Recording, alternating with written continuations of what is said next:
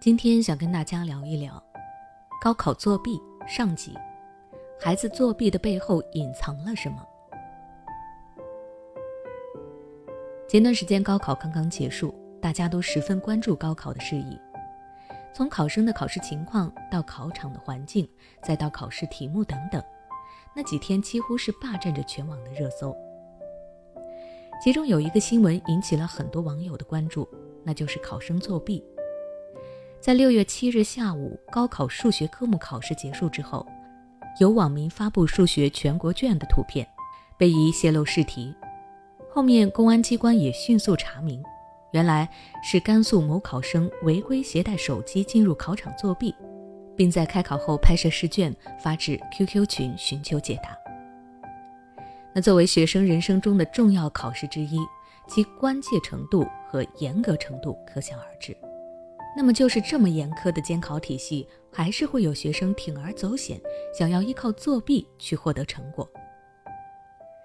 作弊的考生最后数学成绩无效，同时该考生将无法再参加后续的高考考试。三年的努力，最后因为自己的错误，在这一刻功亏一篑。有人会觉得无法理解，明知道考试不能作弊，学生平时也有认真的学习。为什么他还会选择作弊这种错误的方式呢？其实，在孩子作弊的背后啊，还隐藏了几点我们所不知道的重要因素。下面我就详细的和大家说一说。第一，来自家长和老师给予的压力。据调查，在作弊的人群中，有百分之五十六的学生是迫于家长和老师的压力。这些学生害怕自己万一考砸了，受到家长和老师的指责和惩罚，他们又觉得自己的实力不够，于是就想通过作弊来取得高分，免于责罚。那如果家长过分的看重孩子的成绩，给孩子的学习压力太大，当孩子自身开始承受不住这份压力的时候，就会不惜采用作弊这种错误的方式。第二，作弊成功之后获得的关注和奖励。孩子之所以会冒险作弊，还有一个原因就是他很享受作弊以后带来的关注和奖励。在泰剧《天才枪手》里面，女二和男二之所以会一而再、再而三的和女主合作，让女主帮助他们作弊，很大部分原因就是一开始在女主的帮助下。他们成功通过作弊取得了高分，并且获得了家长的表扬以及丰厚的奖励。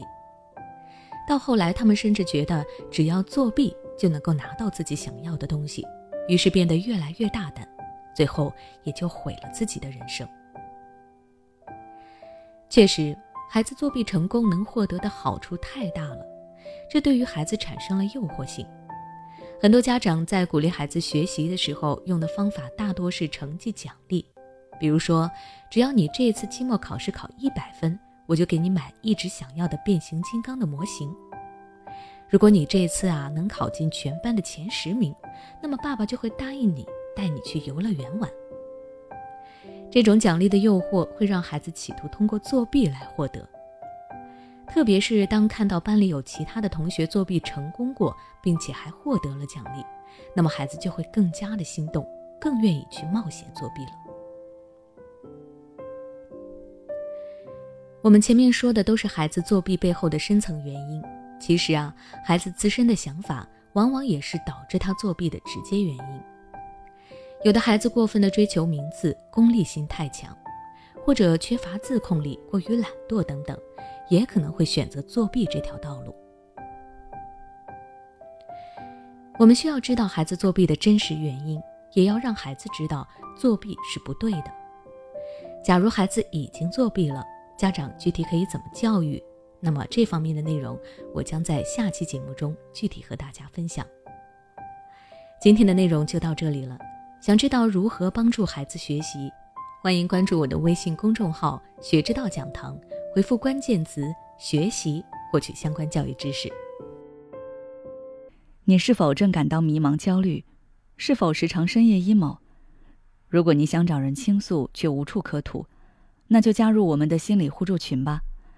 在这里你可以获得温暖有爱的交流还可以收获专业有力的探讨。只要你关注微信公众号心灵时空回复心理成长就可以获得入群资格了。